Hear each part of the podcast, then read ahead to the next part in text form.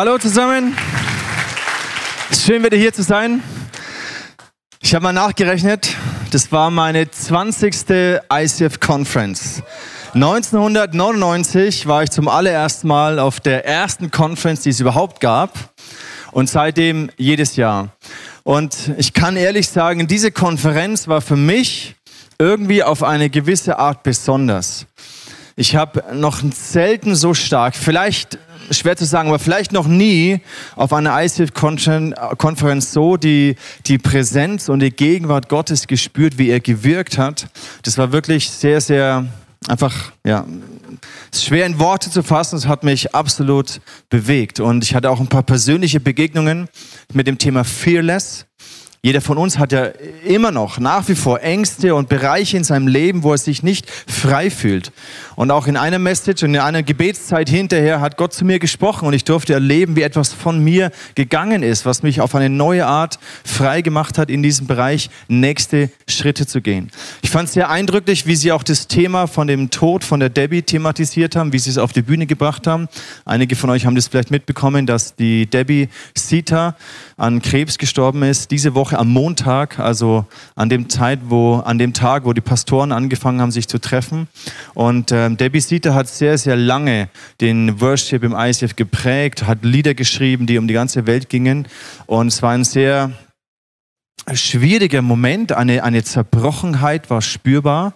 Und sie haben das auch nicht einfach oberflächlich irgendwie abgetan, sondern haben wirklich auch diesem, dieser Zerbrochenheit, diesem Schmerz, diesen Fragen, all dem, es war eine junge Frau, ein Kind, verheiratet, alles wunderbar.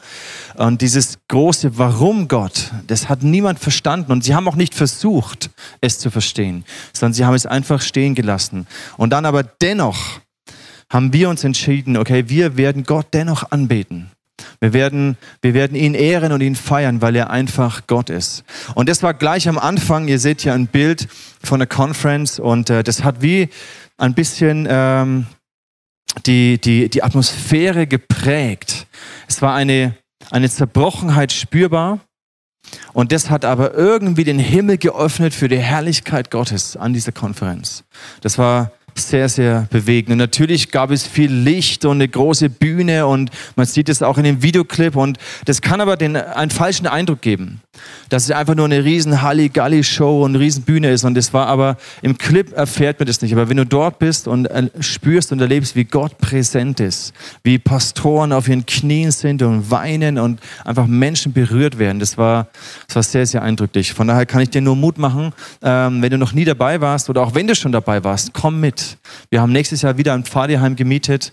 Und ähm, für mich war auch eine Session sehr interessant. Und zwar, sie haben so dieses Thema große Kirche, kleine Kirche ähm, auf die Bühne gebracht.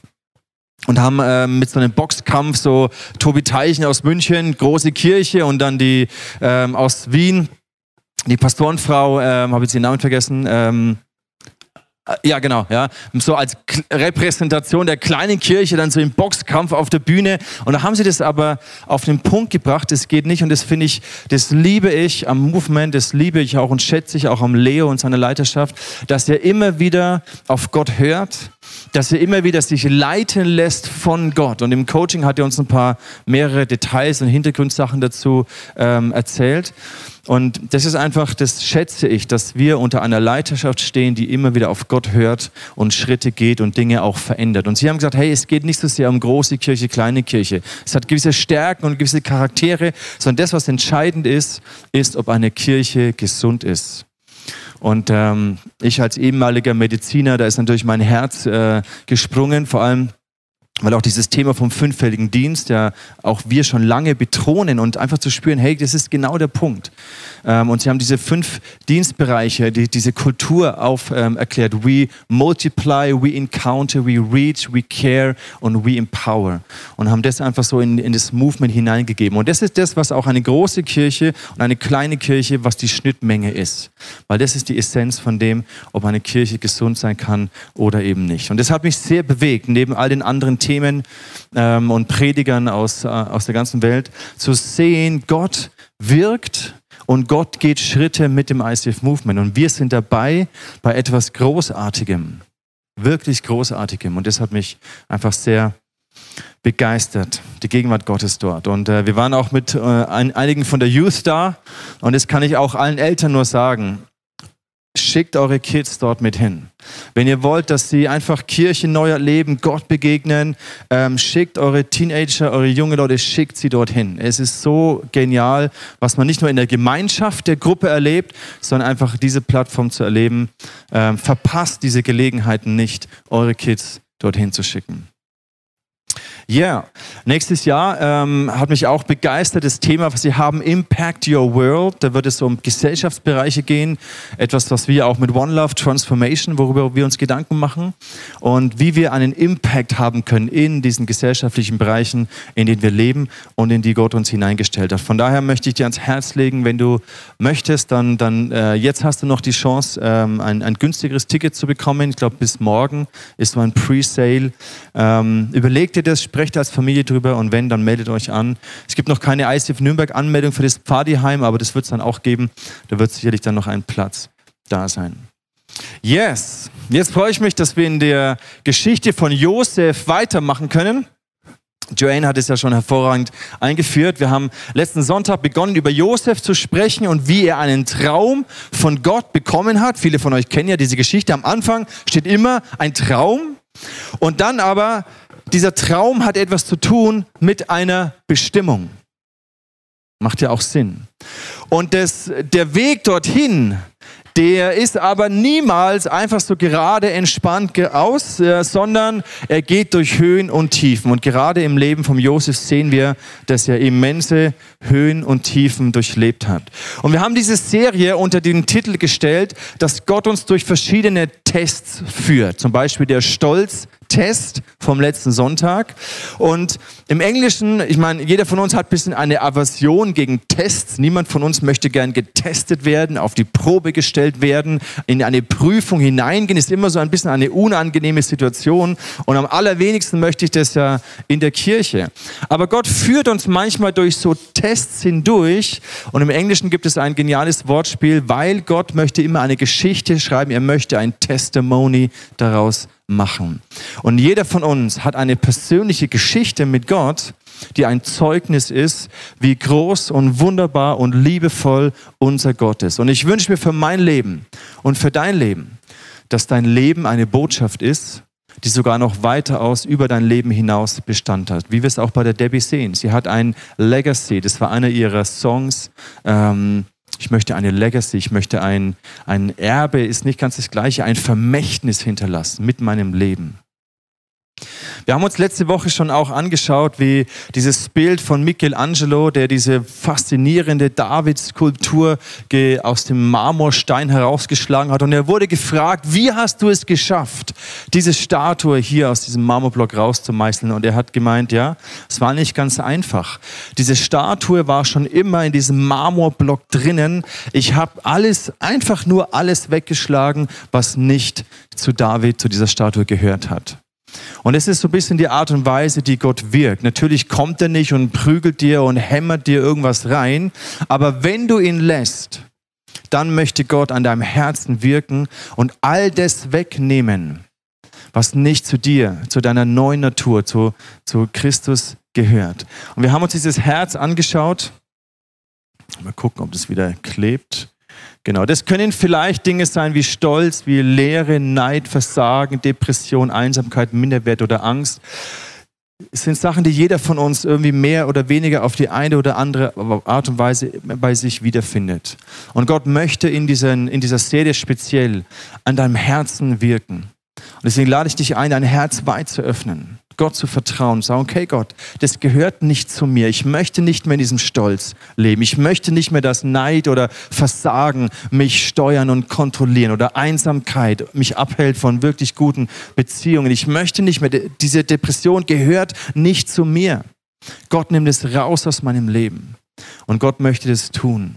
Im 1. Petrus Kapitel 1, da heißt es, dann werdet ihr euch freuen die ihr jetzt eine kleine Zeit, wenn es sein soll, traurig seid in mancherlei Anfechtung, auf dass euer Glaube bewährt und viel kostbarer befunden werde als vergängliches Gold, das durchs Feuer geläutert wird, zu Lob, Preis und Ehre, wenn offenbart wird Jesus Christus. Was wir hier erleben, ist im, im Vergleich zu der Ewigkeit eine kleine Zeit. Und ja, hier gibt es Phasen und, und, und ähm, Zeiten in unserem Leben, wo wir trauern, wo wir durch Not hindurchgehen, wo wir Leid erfahren, Ungerechtigkeit erfahren, wo wir Schmerz durchleben. Aber es ist eine kleine Zeit im Vergleich zu dem, was die Ewigkeit für uns bereithält. Und ja, es ist wichtig und richtig zu trauern. Und wenn so eine Person stirbt und die Familie hinterlässt und eine Gemeinde hinterlässt, die trauert, es ist wichtig zu trauern.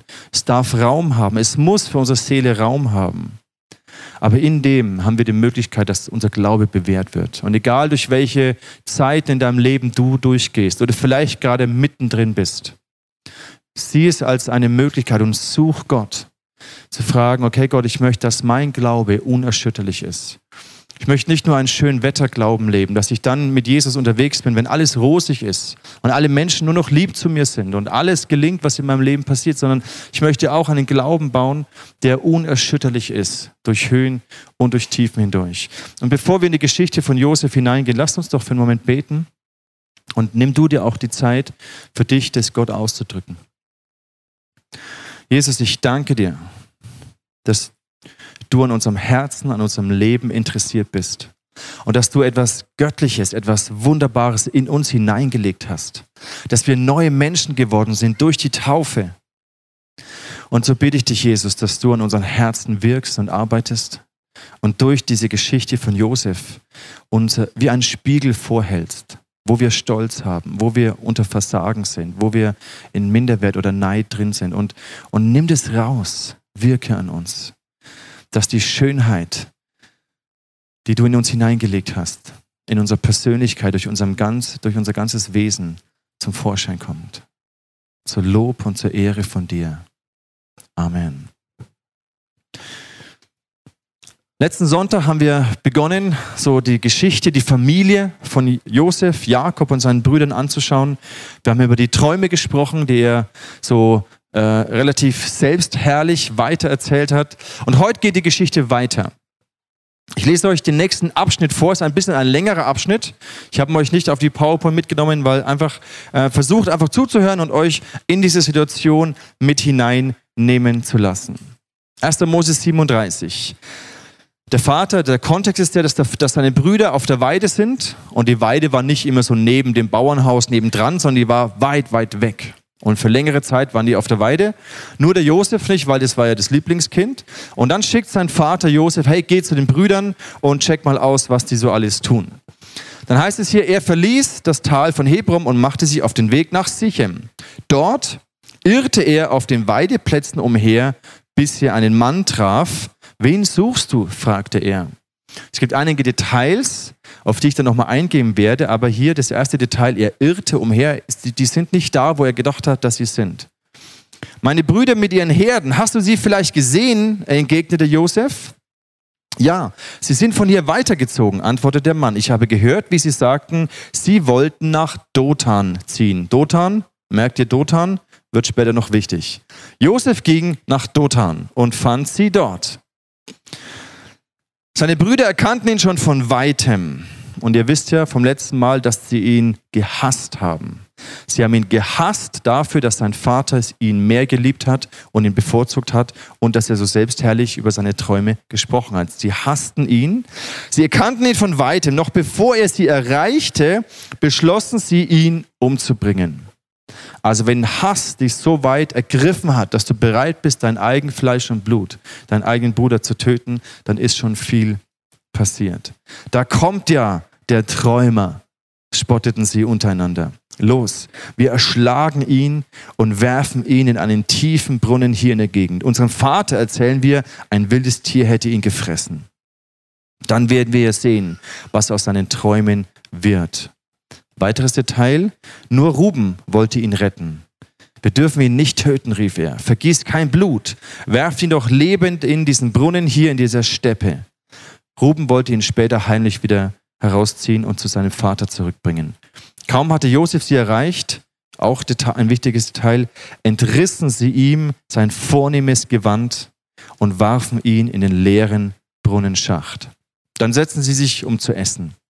Auf einmal bemerkten sie eine Karawane mit ismaelitischen Händlern, Ihre Kamele waren beladen mit Gewürzen und so weiter. Da sagte Judah, was haben wir davon, wenn so einen Brüder töten und den Mord an ihm verheimlichen? Nichts. Los, wir verkaufen ihn an die Ismaeliter. Da brauchen, dann brauchen wir ihm nichts anzutun. Schließlich ist er immer noch unser Bruder. Die anderen stimmten zu und so holten sie Josef auf den Brunnen, weiteres Detail, und verkauften ihn für 20 Silberstücke an die ismaelitischen Händler, die nach Ägypten nahmen. Und noch ein Detail, Ruben aber war nicht dabei gewesen. Als er nun zum Brunnen zurückkam und bemerkte, dass Josef verschwunden war, erschrak er und zerriss entsetzt seine Kleider. Bei so einer Geschichte, die man schon so häufig gehört hat, geht es ja immer um diese Frage, was ist die Geschichte hinter der Geschichte? Das ist das Entscheidende. Was ist die Wahrheit was ist das, was Gott uns, mir persönlich sagen möchte? Es geht ja nicht darum, dass Gott uns Tipps für unsere Familien und die Erziehung unserer Kinder geben möchte dadurch. Es ist ja so viel mehr als das. Was ist die Geschichte dahinter? Und egal, welche Geschichte die Bibel erzählt, sie möchte uns immer aufzeigen, wie wir Menschen Rettung brauchen, wie Gott in seiner Gnade in unser Leben hineinkommt und unser Herz retten möchte uns nicht nur äußerlich aus den Umständen herausretten möchte und uns sagen möchte, was wir tun sollen, sondern die Rettung von Gott hat immer etwas mit unserem Herzen zu tun. Das ist die Essenz des Evangeliums. Religion versuchte immer Verhaltensmerkmale und Regeln und Verhaltensweisen beizubringen und anzutrainieren, die du einhalten musst, damit Gott dich annimmt. Das ist die Mentalität von Religion. Aber ein persönlicher Glaube, eine persönliche Beziehung an Jesus Christus zeigt dir auf, wie die Liebe Gottes, die Gnade Gottes dein Herz erreicht und verändert. Und weil du verändert bist und wurdest, fängst du auch an, dein Leben zu verändern. Das Evangelium setzt immer bei unserem Herzen an. Und vielleicht gibt es auch in deinem Leben so, ich nenne sie Brunnensituationen, Brunnenerfahrungen, wo du von deinen eigenen Leuten verraten wirst, betrogen wirst, hintergangen wirst, von Menschen, denen du vielleicht vertraut hast, auf die du dich verlassen hast, dass sie dich hintergehen. Vielleicht hast du auch Dinge erlebt, wo dir Leid zugefügt wurde und du denkst, es ist eine riesen Ungerechtigkeit. Und diese Brunnenmomente wollen wir uns ein bisschen anschauen. Was hat wohl Josef durchdacht? Wie, wie ging es ihm in dieser Zeit? Ich habe diesen ganzen Text vorgelesen, weil es so viele ich finde, spannende Details und, und Ereignisse wir hier sehen. Es ist eine, eine Sequenz von Abläufen. Also der Vater schickt den Sohn und die Brüder sind aber nicht an diesem Ort. Und zufällig begegnet Josef einem Fremden und er fragt ihn, wo sind meine Brüder? Und zufällig hat dieser Fremde gehört, er hat ja nur so gehört, aha, die gehen irgendwie nach Dothan. Zufällig hat dieser Fremde gehört, dass sie in Dothan sind. Ich meine, wenn Josef diesen Fremden nicht getroffen hätte, wenn dieser Fremde nicht zufällig gehört hätte, dass sie in Dothan sind, wäre die Geschichte vielleicht ganz anders rausgekommen. Zufällig war Ruben dabei, als sie ihn umbringen wollten und sagt, hey Jungs, lasst es, komm, wir schmeißen ihn einfach nur in den, in den Brunnen rein. Und Ruben war zufällig auch nicht da, in dem Moment, wo sie ihn verkauft hatten. Man könnte sich denken, okay, all das, was hier passiert ist, Wahrscheinlich musste es genauso passieren. Und all diese Zufälle, man merkt, dass es irgendwie doch keine Zufälle sind. Hast du dir die Frage gestellt oder ist dir aufgefallen, als ich das vorgelesen habe? Da taucht Gott kein einziges Mal auf. Wo ist Gott in dieser Geschichte? Wo ist Gott in dieser Situation? Er kommt überhaupt nicht vor. Es erscheint so, als ob Gott nicht da ist. Er wird nicht mal erwähnt. Es erscheint so, als ob Gott abwesend ist. Und Josef relativ hilflos der Willkür seiner Brüder ausgesetzt ist. Und obwohl es oberflächlich so aussieht, als ob, Jos, als ob Gott abwesend ist, merken wir doch in all diesen Details, er wirkt. Er wirkt im Verborgenen. Er wirkt durch die charakterlichen Schwächen eines Josefs, eines Jakobs und auch dieser Brüder. Er wirkt durch das vermeintliche Chaos in dieser Familie. Er wirkt durch die Zerbrochenheit dieser Familie. Er wirkt, um diese Familie letztendlich zu retten. Das war seine Absicht. Und wir lernen hier eine, eine wichtige Lektion für jeden von uns. Gottes Liebe, Gottes Gnade, auch Gottes Allmacht ist absolut kompatibel mit schlimmen Dingen, die in unserem Leben passieren. Gottes Liebe, Gottes Gnade und Gottes Allmacht ist absolut kompatibel mit schlimmen Dingen, die in dem Leben von Menschen passieren, die ihn eigentlich lieben, mit denen er einen, einen genialen Plan hat. Und ich weiß, dass das ein bisschen eine Spannung kreiert. Weil häufig denken wir, okay, wenn Gott allmächtig ist, warum lässt er dann dieses Leid zu? Wenn Gott mich ja liebt, warum passiert es mir dann? Es ist häufig auch der, sind häufig auch die Fragen, wo, wo Menschen in ihrem Glauben Schiffbruch erleiden, weil sie keine Antworten finden. Und ich fand es so gut auf der Konferenz, dass Leo und Susanna, dass sie nicht versucht haben, eine platte, fromme Erklärung zu geben, sondern dass sie diese Spannung ausgehalten haben. Aber nicht auch in der Trauer, in dem, in dem Depressiven stehen geblieben sind, sondern dennoch gesagt haben, okay Gott, du bist, du bist größer. Die erste Predigt von dem, einem Gastsprecher, da haben wir alle geheult, die Pastoren reihenweise haben alle geheult. Er hat erzählt, wie sein älterer Mann aus Australien hat erzählt, wie sein 38-jähriger Sohn, ein Jugendpastor in seiner Gemeinde, auf einem Jugendcamp vom Blitz erschlagen wurde und, und, und gestorben ist. Und, und, und er hat erzählt, wie er da durch ist und was es gemacht hat und wie Gott ihn wieder aufgerichtet hat, dass er immer noch das Evangelium predigt und die, über die Güte Gottes predigt. Und das, also uns Pastoren hat das alles total geflasht und dann haben hat er ein Bild gezeigt, wie die Söhne von ihm, also seine Enkel, wie sie gesagt haben, Opa, wir möchten das Werk unseres Vaters weiterführen. Und dann war da ein Bild mit einer Taufe, wo der, der Opa, also der gepredigt hat, mit seinem Enkel, mit dem älteren Sohn, den jüngeren Sohn getauft hat. Und es war einfach so bewegend. Und manchmal gibt es Situationen, die wir nicht verstehen können, wo es keine platten, frommen, oberflächlichen Antworten gibt. Und Josef war sicherlich auch in so einer Situation. Gott, was ist los? Was ist mit den Träumen, die du mir gegeben hast? Warst du das? War ich das? Und natürlich hat er sich reflektiert.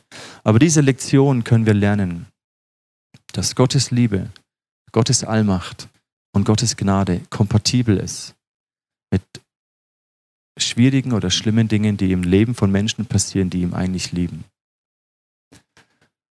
Im Vers 23, da heißt es, kaum hatte Josef sie erreicht, entrissen sie ihm sein vornehmes Gewand. Dieses Wort von entrissen ist ein, im, im Urtext, im Hebräischen, ein sehr, sehr starkes Wort, ein sehr, sehr brutales Wort. Ein Wort, das auch gebraucht wird, wenn man, ist ein bisschen ekelhaft, aber wenn man Tieren die Haut abzieht. Also sie entrissen es ihm.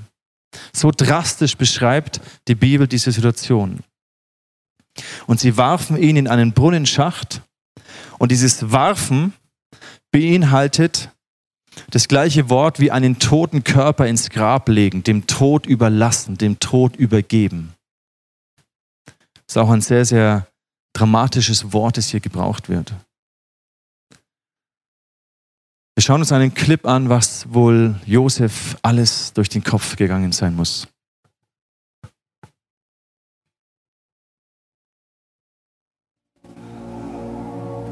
Wieso tun meine Brüder mir das nur an?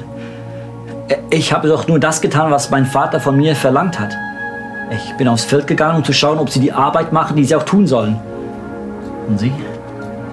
Sie haben mich zusammengeschlagen und verkauft. Diese, diese elenden Schweine. Das sind doch meine Brüder. Wenn Vater das wüsste, hey, er würde sie alle, er würde sie alle, er würde sie... Ich bin doch sein Lieblingssohn. Und jetzt? Jetzt werde ich weiterverkauft. Wo ist mein Mantel?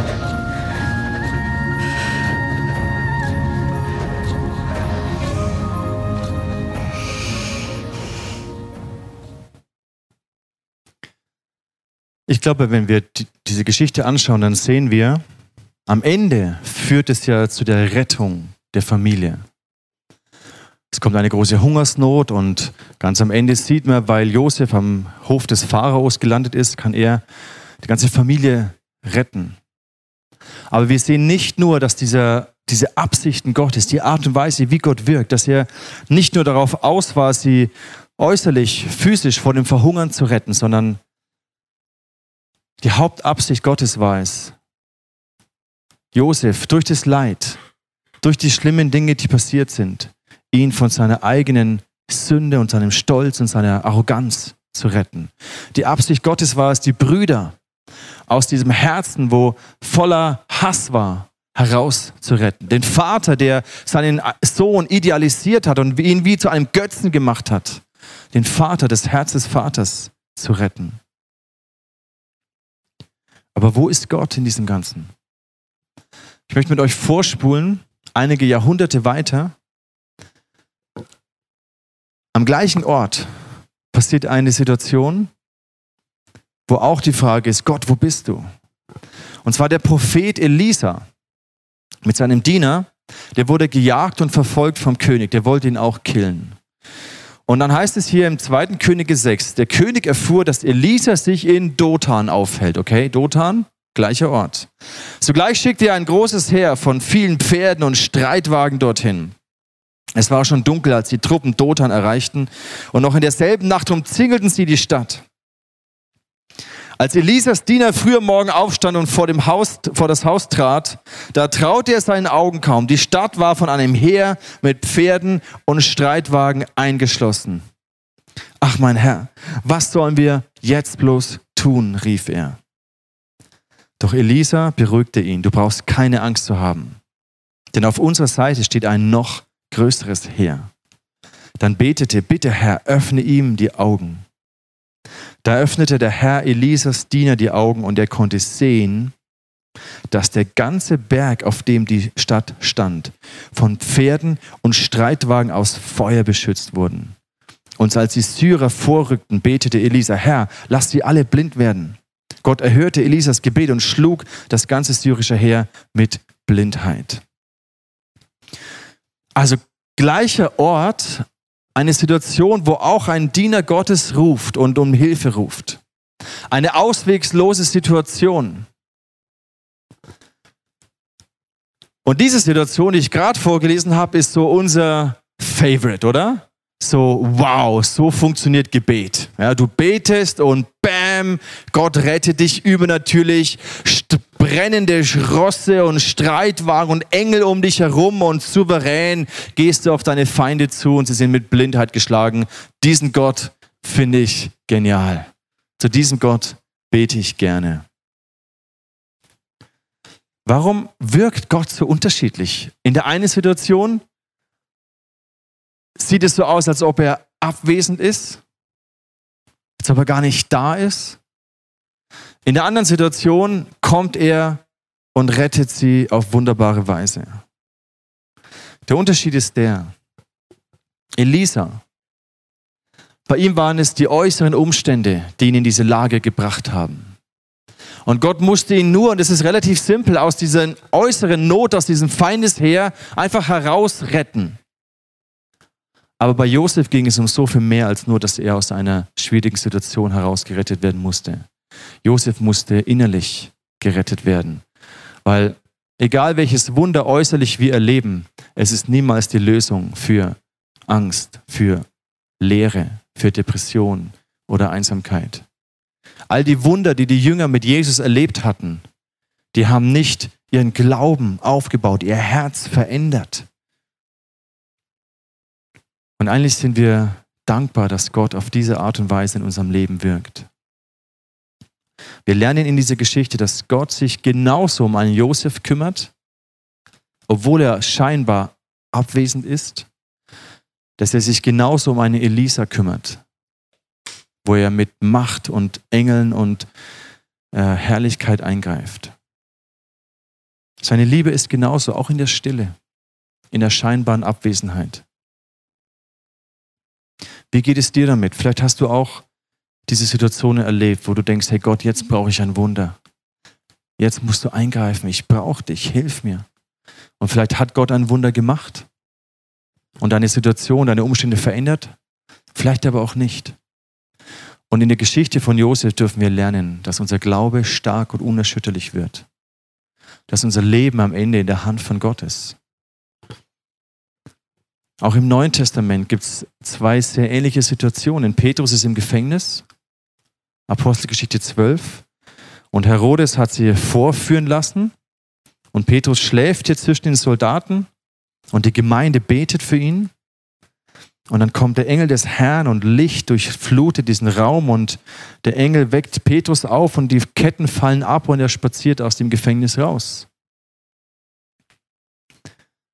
In einer anderen Situation im Markus, im Markus Evangelium Kapitel 6, da ist Johannes der Täufer im Gefängnis bei Herodes, im gleichen Gefängnis. Unverzüglich schickte er nach seinem Henker und befahl ihm, den Kopf von Johannes dem Täufer zu bringen. Der Henker ging ins Gefängnis und enthauptete Johannes. Gleiche Situation. Warum greift Gott mit einem Engel ein und rettet ihn und Johannes der Täufer wird enthauptet? Das sind diese Situationen, wenn wir lernen, Gott zu vertrauen, in dem, dass wir es nicht verstehen. Das sind diese Situationen, wo unser Glaube unerschütterlich wird. Komme, was wolle. Ich halte an Jesus fest. Auch wenn ich die Wege Gottes nicht verstehe, ich bleibe ihm treu. Das ist ein Glaube, der durch Feuer geläutert wird, gereinigt wird.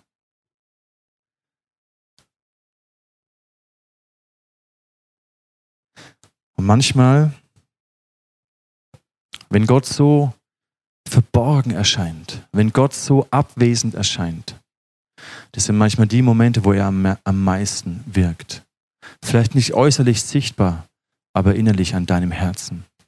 Und das ist das, was Ewigkeitswert hat. Wenn Gott dein Herz verändert, wenn er dich frei macht von Minderwert, von Stolz, von Angst, von dieser Leere.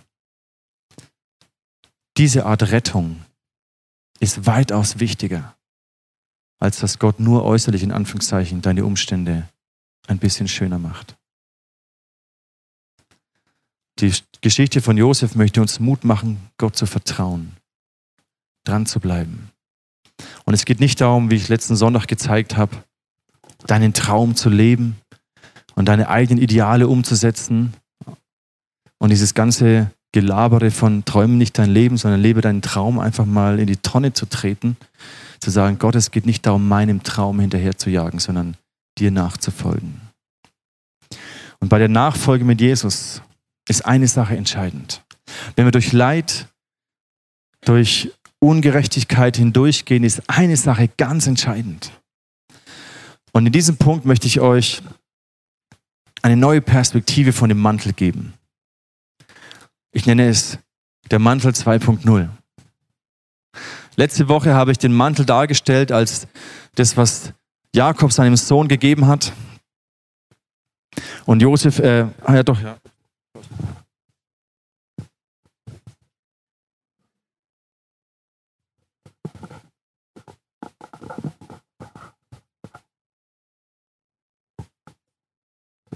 Und Josef hat diesen Mantel angezogen.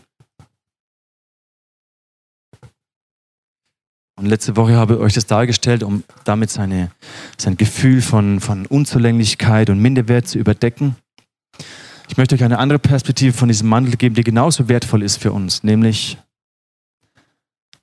der Mantel war das Zeichen der Liebe seines Vaters. Und natürlich war diese Liebe aus, aus falschen Motiven herausgegeben. Aber lass uns mal diese Brücke bauen und diesen Mantel sehen als das Zeichen, die Bestätigung, die Wertschätzung seines Vaters. Der Beweis der Liebe seines Vaters. Und wenn wir durch Leid hindurchgehen, durch Dinge, die wir nicht verstehen, dann macht es einen Unterschied, ob wir sicher sind in der Liebe unseres Vaters, ob wir uns sicher fühlen in der Geborgenheit Gottes oder nicht. Weil dieser Mantel als ein Zeichen der Liebe Gottes gibt uns die Kraft, dran zu bleiben, gibt uns die Kraft, durchzuhalten. Und entscheidend ist ja die Frage, wie komme ich an diese Sicherheit? Wie gewinne ich diese Zuversicht, diese Gewissheit, dass mein Leben in der Hand von Gott ist? Dass ich absolut geliebt bin von meinem Vater, egal was, für, was ich tue? Wie gewinne ich diese Sicherheit?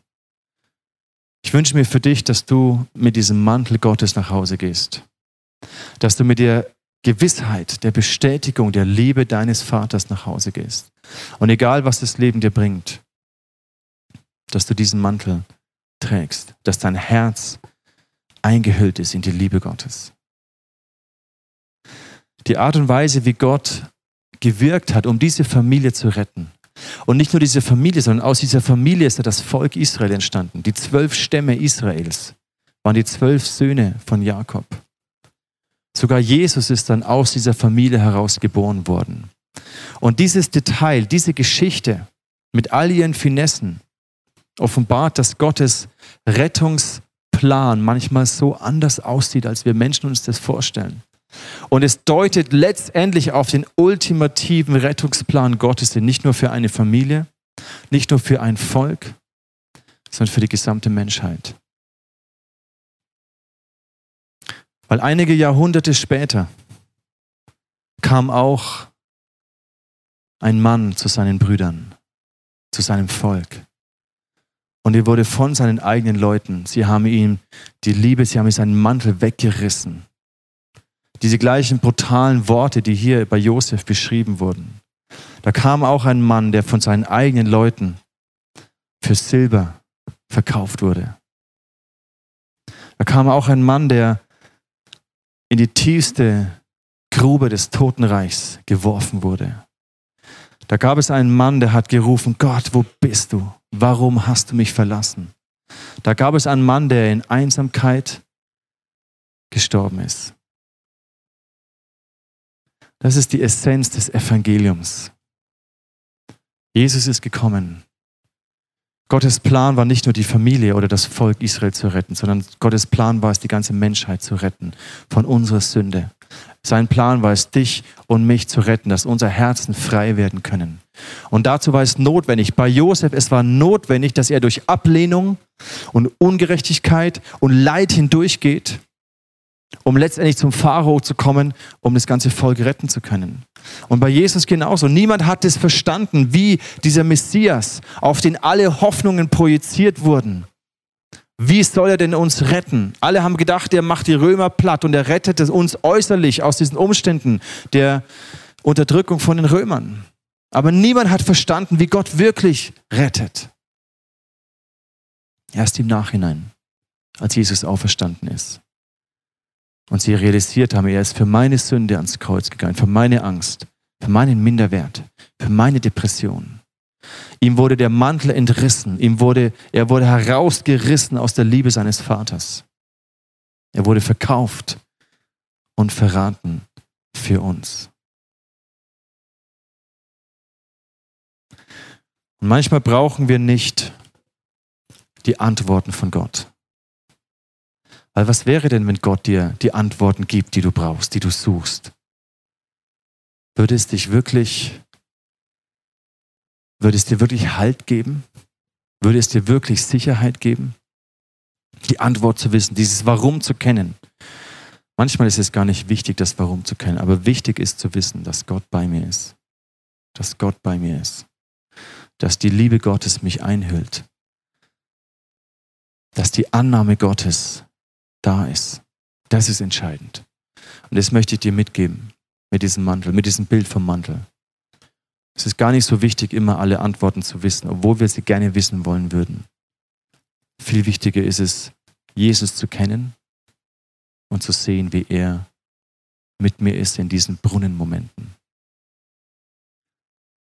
Ich habe auch in meinem Leben Brunnenmomente erlebt. Von heute auf morgen, wo mein Leben zerbrochen ist, wo ich in diesen Situationen nicht verstanden habe, warum das jetzt passiert. Ich glaube, es gab drei, wenn ich so zurückschaue, drei sehr einschneidende Brunnenmomente in meinem Leben. Zwei davon innerhalb der Phase, wo ich ICF geleitet habe, eine davor. Und bis heute habe ich nicht alle Antworten. Aber in all diesen Momenten habe ich erlebt, dass, dass Gott da ist. Und im Nachhinein sieht man, dass er gewirkt hat. Welche Bodenmomente kennst du in deinem Leben? Wo hast du Verlust erlebt? Oder Ungerechtigkeit oder Leid? Wo lebst du mit einem gewissen Schmerz, vielleicht emotionalen Schmerz oder körperlichen Schmerz? Wo lebst du damit? Ich möchte heute Mut machen in diesen nächsten Minuten, die wir noch haben, deinen nächsten Schritt auf Gott zuzugehen. Zu sagen, Gott, ich verstehe das nicht. Ich versuche es auch nicht zu verstehen. Aber zeig mir, dass du da bist. Gib mir diesen Mantel. Nicht den ersten Mantel von letzter Woche, um unsere Minderwert, unseren Stolz zu überdecken, sondern gib mir den Mantel der Liebe Gottes. Gib mir die Bestätigung der Liebe meines Vaters. Gib mir die Sicherheit, dass er da ist.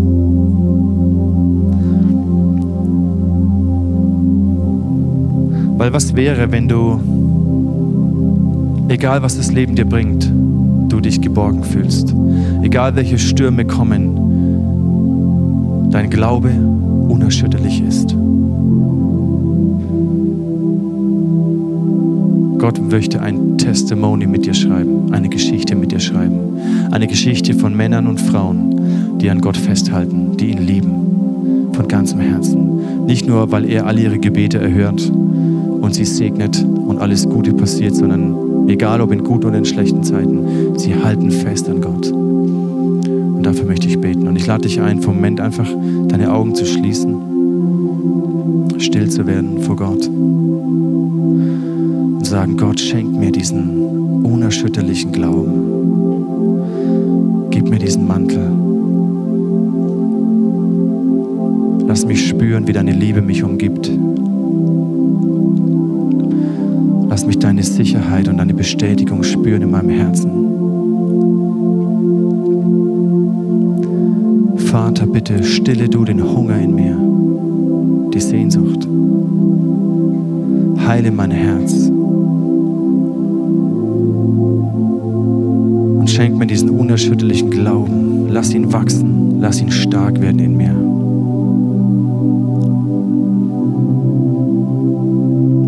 Und wenn du heute hier bist und noch nie dein Leben Jesus anvertraut hast, wenn du noch nie diese Grundsatzentscheidung getroffen hast, Gott nachzufolgen, Vergebung deiner Sünden zu empfangen, wenn Gott noch gar nicht an dein Herz ran durfte, weil du es verschlossen hast vor ihm, dann lade ich dich ein, ich ermutige dich, sprich dieses Gebet mit mir, öffne dein Herz für Jesus, vertraue ihm dein Leben an, bekenne ihm deine Sünde und er möchte dein Leben verändern. Lass uns alle die Augen geschlossen halten. Und wenn du möchtest, dann bete dieses Gebet in deinem Herzen mit mir. Vater, ich vertraue dir. Jesus, ich danke dir, dass du meinen Platz eingenommen hast. Dass du meine Sünde getragen hast. Dass du die Strafe getragen hast, die ich verdient hätte, aufgrund von meinem Stolz, meiner Angst, meinen Depressionen. Gott, du hast es getragen. Jesus, ich öffne mein Herz für dich. Vergib mir meine Sünde. Schenk mir ein neues Leben. Ich empfange eine neue Identität durch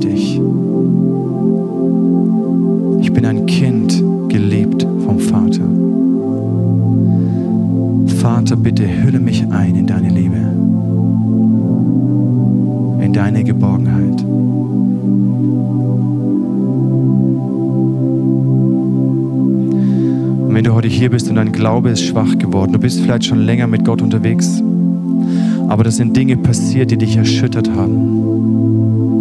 Und dein Glaube ist schwach geworden oder du hast Gott vielleicht sogar den Rücken zugewandt. Dann lade ich dich ein, mit mir zu beten und dein Herz wieder Gott zuzuwenden. Jesus, ich verstehe nicht, warum diese Situation passiert ist.